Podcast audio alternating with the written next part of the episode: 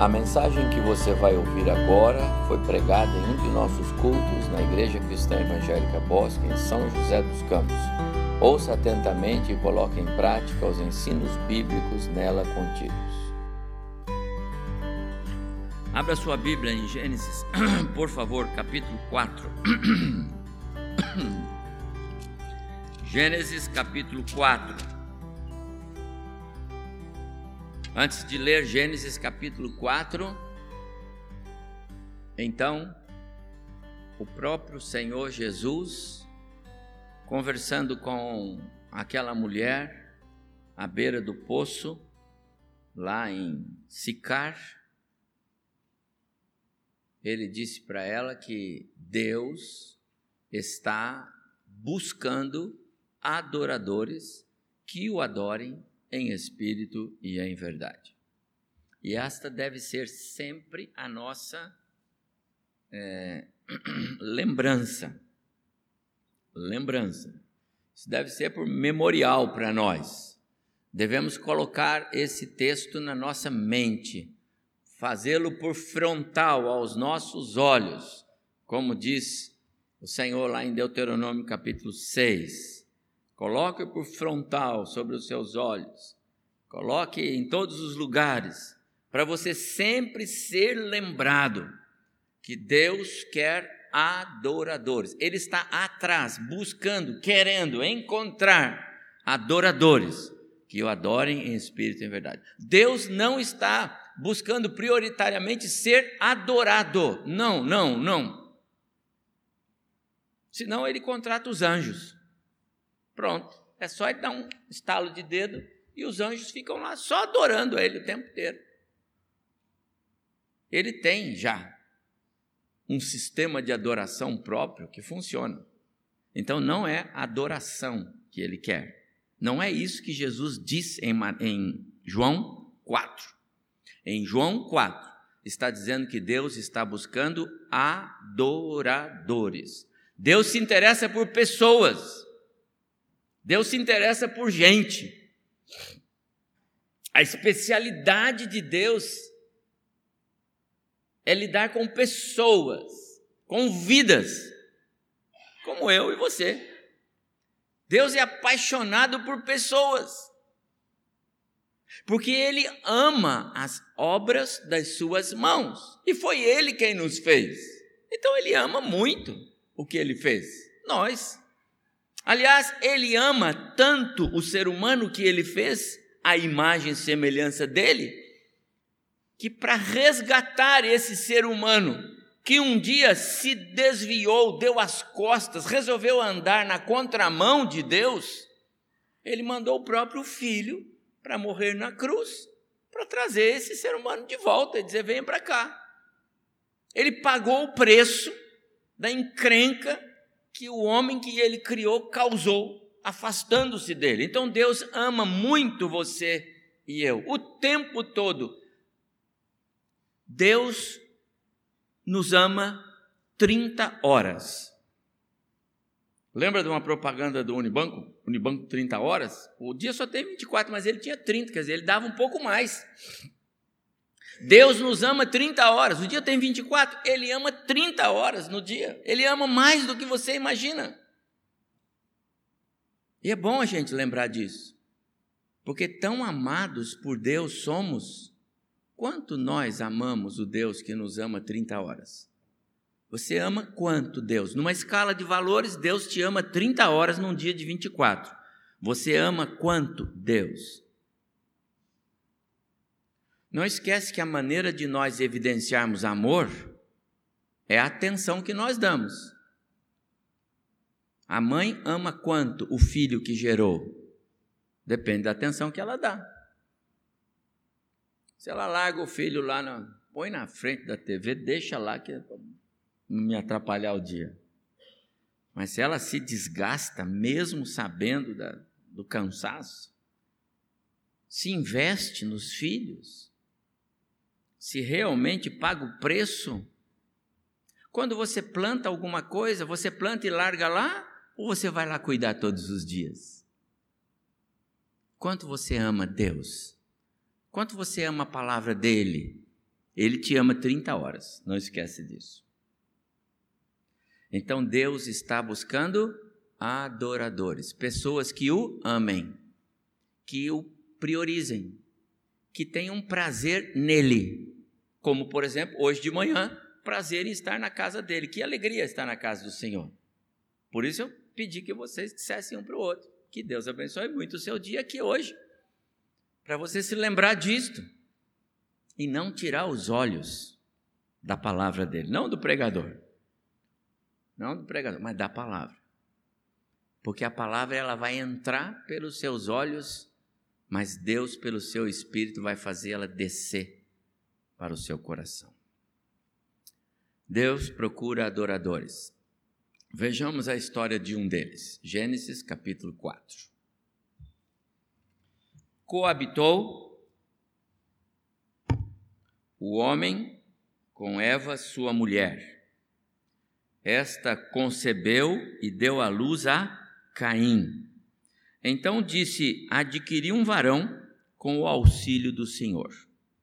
Depois deu à luz a Abel, seu irmão. Abel foi pastor de ovelhas e Caim lavrador.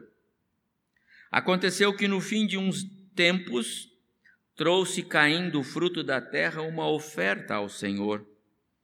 Abel, por sua vez, trouxe das primícias do seu rebanho e da gordura deste. Agradou-se o Senhor de Abel e de sua oferta ao passo que de Caim e de sua oferta não se agradou. Irou-se, pois, sobremaneira Caim e descaiu-lhe o semblante. Então disse o Senhor: Por que andas irado? E por que descaiu o teu semblante? Se procederes bem, não é certo que serás aceito? Se todavia procederes mal, eis que o pecado jaz à porta o seu desejo será contra ti, mas a ti cumpre dominá-lo. Disse Caim a Abel, seu irmão: Vamos ao campo. E estando eles no campo, sucedeu que se levantou Caim contra Abel, seu irmão, e o matou. Até o versos 8. O, o restante do capítulo, eu sei também, é bem conhecido dos irmãos, eu vou usá-lo brevemente, para nesta manhã, mais uma vez, é, voltar ao tema. Deus procura adoradores que o adorem em espírito e em verdade. Abel, um adorador. Um adorador. O tipo do adorador que Deus está procurando hoje. Este é Abel, o adorador em verdade. Quando o apóstolo Paulo escreveu a, a carta dele aos cristãos em Tessalônica, esse é o nosso estudo da semana, tanto nas reuniões das manhãs de segundas, quartas e sextas aqui, quanto nas reuniões de quarta à noite. A carta de Paulo aos Tessalonicenses tem preenchido o nosso tempo de estudo aqui e Deus tem nos abençoado bastante. Mas lá no capítulo 1 da primeira carta, lá pelo verso 2 e 3, Paulo diz assim: Eu não me, é, é, eu, eu, eu não me esqueço, eu faço sempre orações a Deus, agradecendo por vocês, agradecendo pela operosidade, pela fé ativa, é, transparente, pela fé prática que vocês têm demonstrado na pessoa de Jesus agradecendo a Deus pelo amor que é tão forte, é um amor abnegado, é um amor que se manifesta, é um amor que se materializa, e eu sou grato a Deus por causa desse amor de vocês. E sou grato também a Deus pela firmeza, pela convicção da esperança que vocês têm na volta de Jesus. Esses três pilares. Paulo disse a fé, o amor e a esperança. São pilares de uma vida cristã madura. E eu disse, e vou é, repetir para dar ênfase. Se você quer identificar alguém e saber se aquela pessoa ele é um cristão maduro mesmo, você procure saber, observar se ele tem uma fé que o identifica como cristão. Se o modo dele ser, a maneira dele se comportar, a palavra que sai dos seus lábios, as suas ações, a maneira como ele é identificado na sociedade, mostra que ele realmente tem fé ou ele anda mais ou menos aos trancos e barrancos. Depois observa se aquela pessoa ela ela ela ela ela demonstra amor.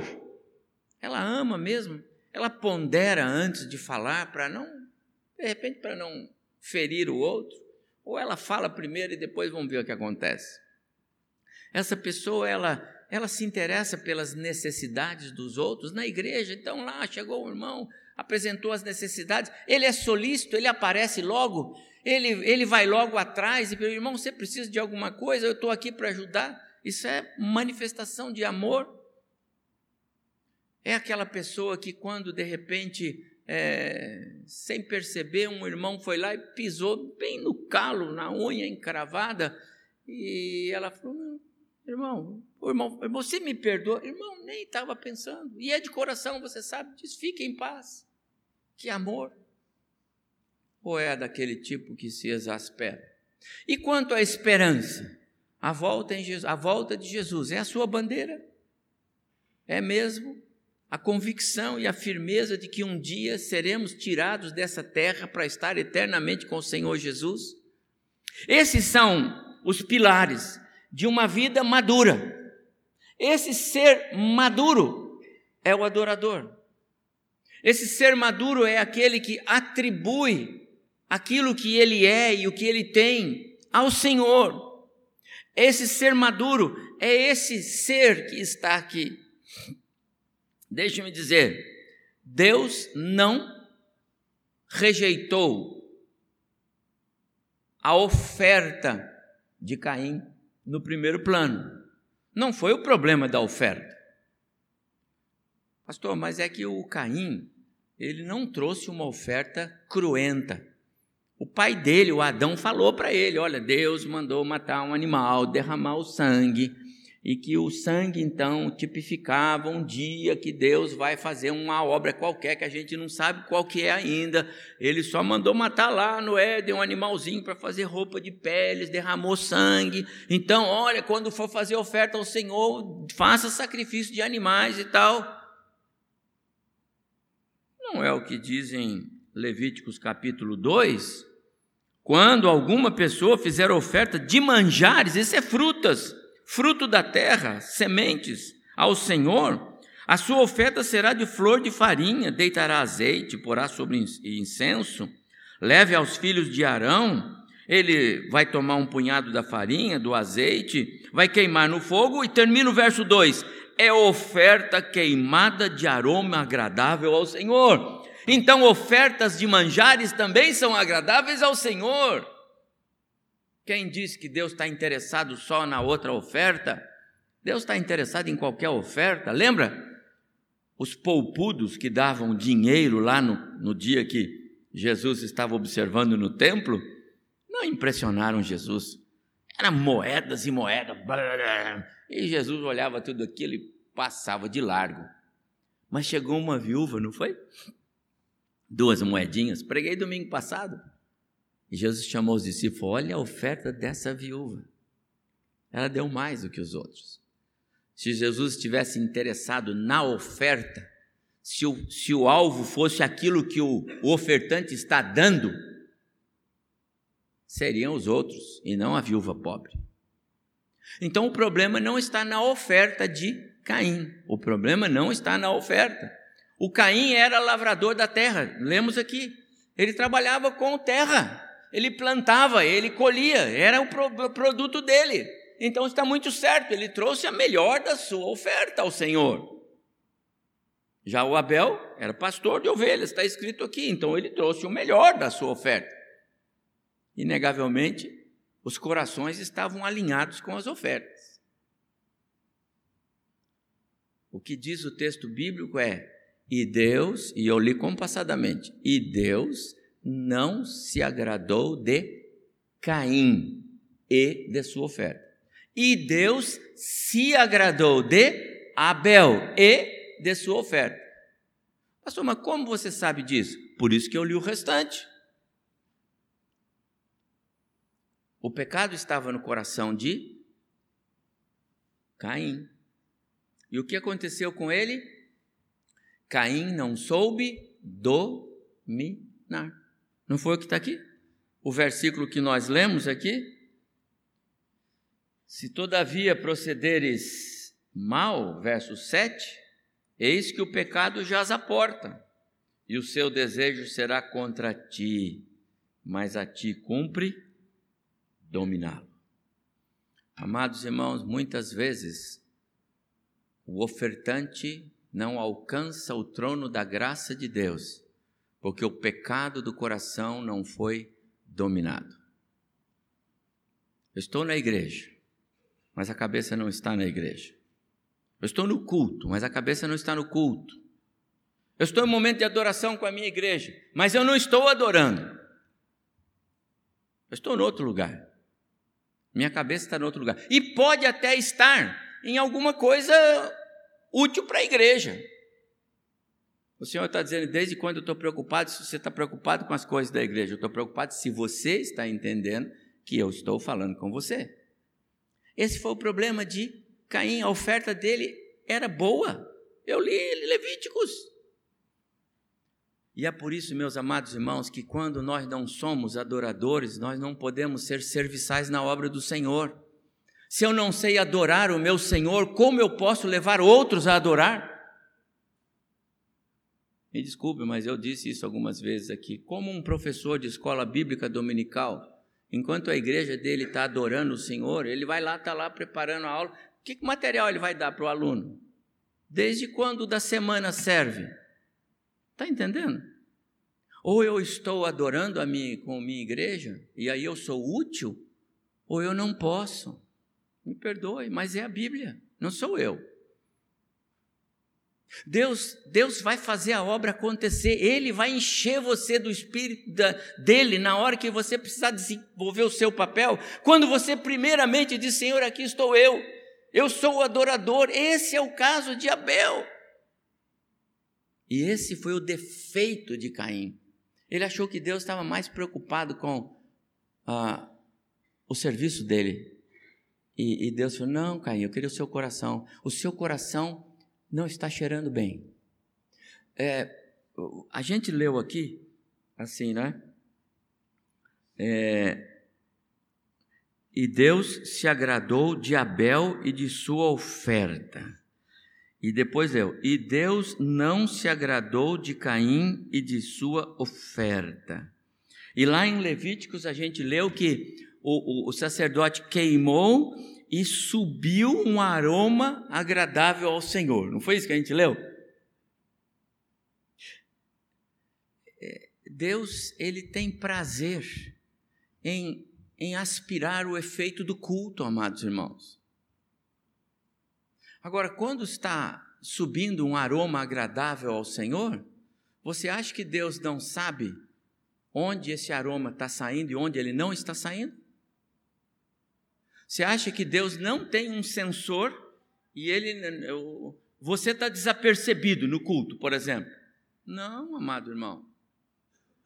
Nós não estamos Ninguém está na casa do Senhor desapercebido, de jeito nenhum. Eu quero dizer aos irmãos que o meu desejo é que esta igreja se lembre de mim, sempre assim. Um pastor que sempre disse assim: se eu entro na casa do Senhor é para eu ser um verdadeiro adorador. Se eu estiver só ocupando um lugar no banco, era melhor que eu não estivesse. E isso é verdade, amados irmãos. Isso é um exercício espiritual que traz uma qualidade de vida com Deus. Por que, que Abel tropeçou? Por que, que depois ele saiu e foi matar o irmão? Porque o tempo que ele estava na presença do Senhor não serviu para nada. E ele saiu irado ainda por cima. Porque daí Deus falou o que eu estou falando. O que eu estou falando é o que Deus falou para ele. Você está entendendo? Aí você sai irado com o pastor. Aí sabe o que vai acontecer? Vai pecar. Porque foi o que aconteceu. Ele não tinha pecado ainda, só que o pecado estava no coração. Mas ele não estava entendendo e Deus estava falando com ele. Aí ele saiu do culto, chamou o irmão, falou: irmão, vem cá.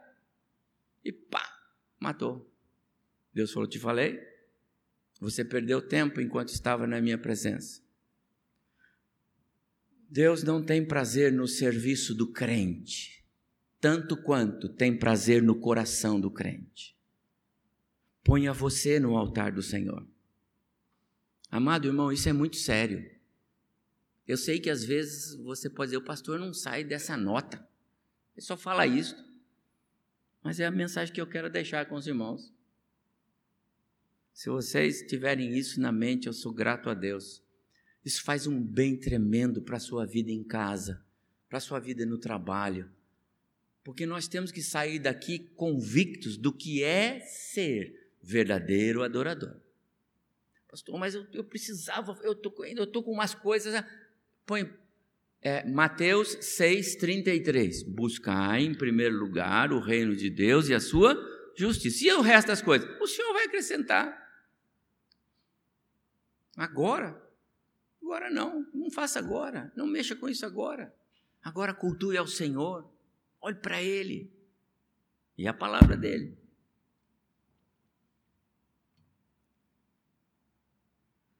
Antes de atentar para a oferta, Deus olha para o ofertante. Qual é o seu dom aqui na igreja? A área da música. Então, os músicos têm que estar bem preparados para servir, servir melhor possível o culto.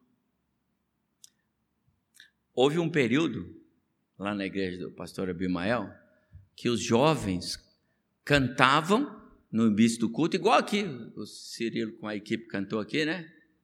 Está ali. Bom que esteja aí. Estava lá, cantaram, né? Aí, cantou o louvor, a igreja senta, os jovens saem, ficavam perambulando lá fora. Não era assim, pastor?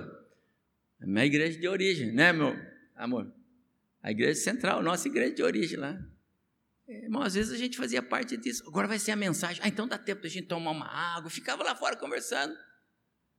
Até que um dia nós fomos duramente exortados pelo pastor João. Vocês não vão cantar mais, não. Porque não, não, na igreja não tem esse negócio, então vocês são contratados só para cantar o louvor e o culto. Que adoração é essa? Acabou. Entendeu? Tem que dizer para vocês: alguns espirraram, os caíns. Não gostaram, não. O pecado atraiu e psh, não cantaram mais, não gostaram de ser exortados. Mas, irmãos, é verdade? Desde quando Deus contrata, ah, cada um faz uma coisa e ah, agora é a hora do pastor, agora é da pregação dele. Você fazia parte do processo de adoração? Ou você é só um artista convidado para alguma coisa? Deus se agradou de Abel. Não diz da oferta, irmão, preste atenção, não diz da oferta. A oferta vem depois, porque o coração, o ser interior, o adorador Abel, ele estava na bandeja, era ele. A mulher, a viúva pobre, ela foi, ela, ela, ela, ela chamou a atenção de Jesus porque ela estava naquele gasofilácio lá, né? O cofre lá. Ela estava lá. Foi a vida dela que Jesus viu. Jesus leu o coração dela. Deus quer que você use o seu dom aqui na igreja. Ele quer. Mas antes, ele quer você no altar dele. Seu dom é música? Ministério de Música. Parabéns, Ministério de Música, com os os diversos ministérios da igreja, né? Há duas semanas, não sei, duas, três semanas, foram os jovens que foram lá no hospital, um novo hospital regional lá, né? Que coisa, eu já, eu, o pastor Edelfonso me mandou mensagem, falou comigo num encontro, que beleza, só que como encheu o coração dos, dos doentes lá, né? E quando foi ontem, antes de ontem, sexta-feira, foi a vez do Docmus, não é? Que coisa! Eles estão felizes. Eles vão querer sempre. Vocês arrumaram uma encrenca agora, vocês vão ter que ir sempre lá. E agora vão os feminino em maio. Olha, irmãos, é o dom, usa para o Senhor, aqui na igreja. Mas antes, é a vida de vocês. A vida de vocês, lá onde vocês estão, no seu ambiente de trabalho, todo mundo tem que conhecer vocês. Adoradores. Como é que conhece mesmo? Por causa da fé, por causa do amor e por causa da convicção na esperança de Cristo. Essas três coisas definem você.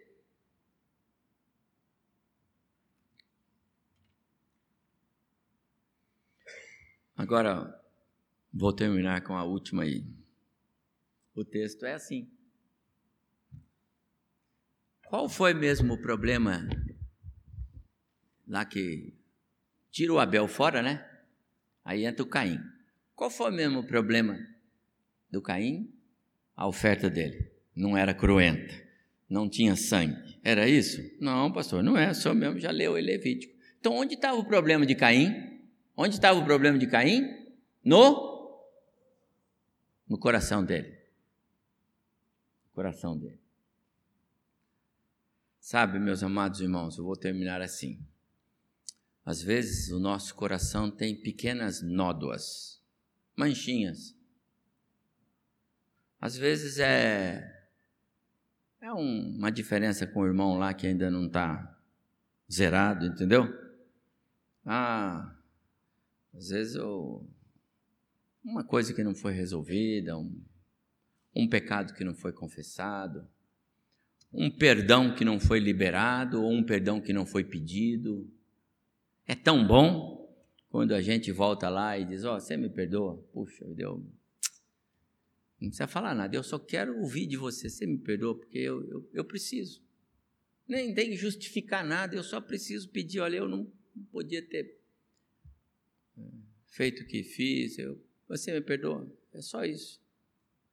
Como isso faz bem, sabe? O coração de Caim tinha manchas de pecado. Onde está escrito isso? Aqui. O Deus falou para ele, o Senhor falou para ele: rapaz, você tem problema aí dentro. Tem um negócio chamado pecado.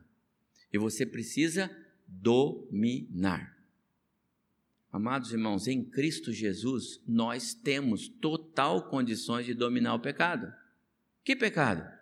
O pecado da, da falta de amor ao próximo.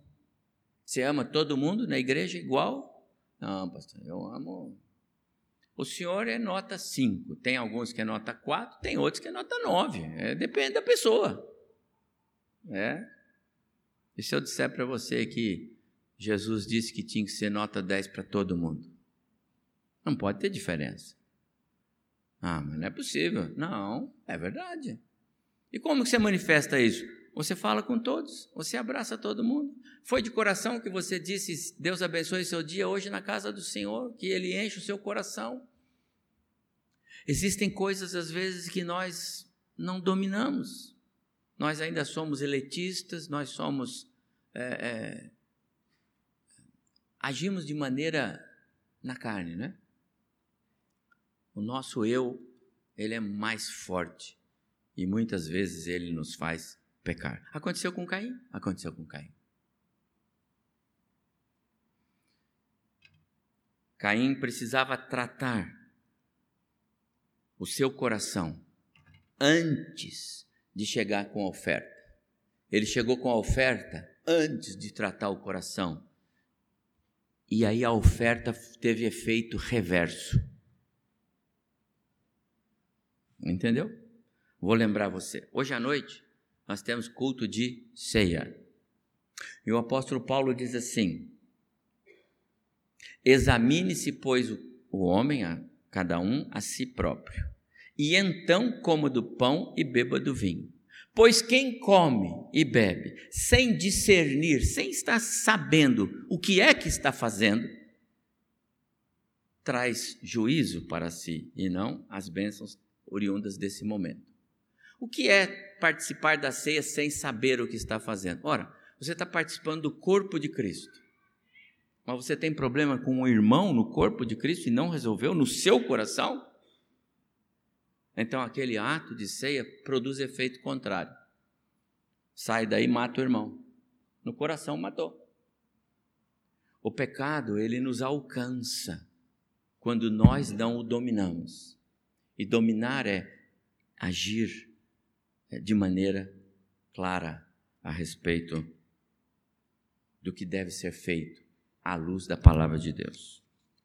Eu vou encerrar. Adoração sincera, verdadeira. Deus viu isso em, em Abel. Abnegação,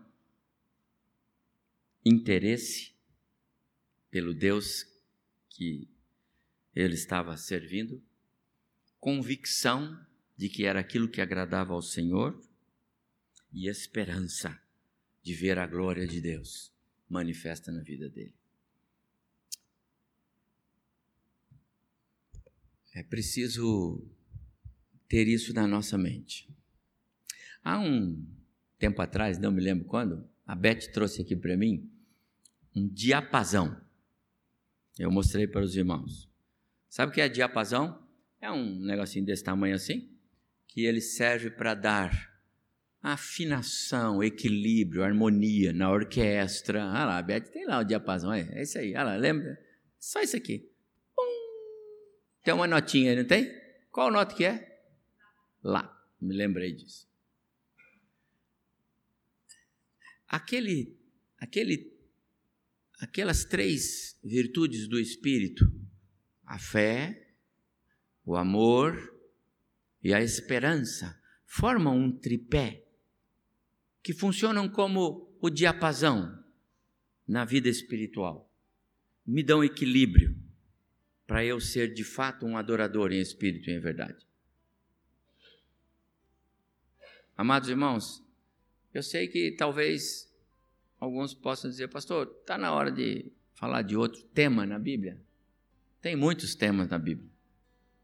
Mas eu preciso dizer aos irmãos que meu coração clama por é, é, nós entendermos de maneira muito clara a, a ideia de sermos adoradores em espírito e em verdade. Eu vim tão feliz para a igreja hoje, porque era o dia de, junto com os meus irmãos, eu prestar culto ao Senhor, eu louvar, eu participar da mensagem. Esse é culto, esse é adoração. E essa é a minha oração. É a minha oração. Que o Senhor nos alcance com graça. Amém.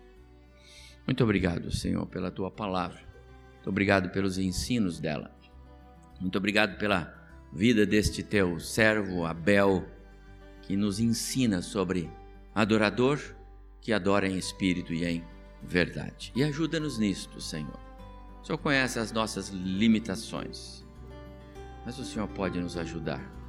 Nós queremos ser de fato uma igreja que aprenda a adorar o Senhor em espírito e em verdade, com toda a reverência do nosso coração, com a seriedade da nossa vida, reconhecendo quem o Senhor é e assim sermos agradáveis ao Senhor. Ó Deus, ajuda-nos nisto. Eu peço isto em nome de Jesus. Amém.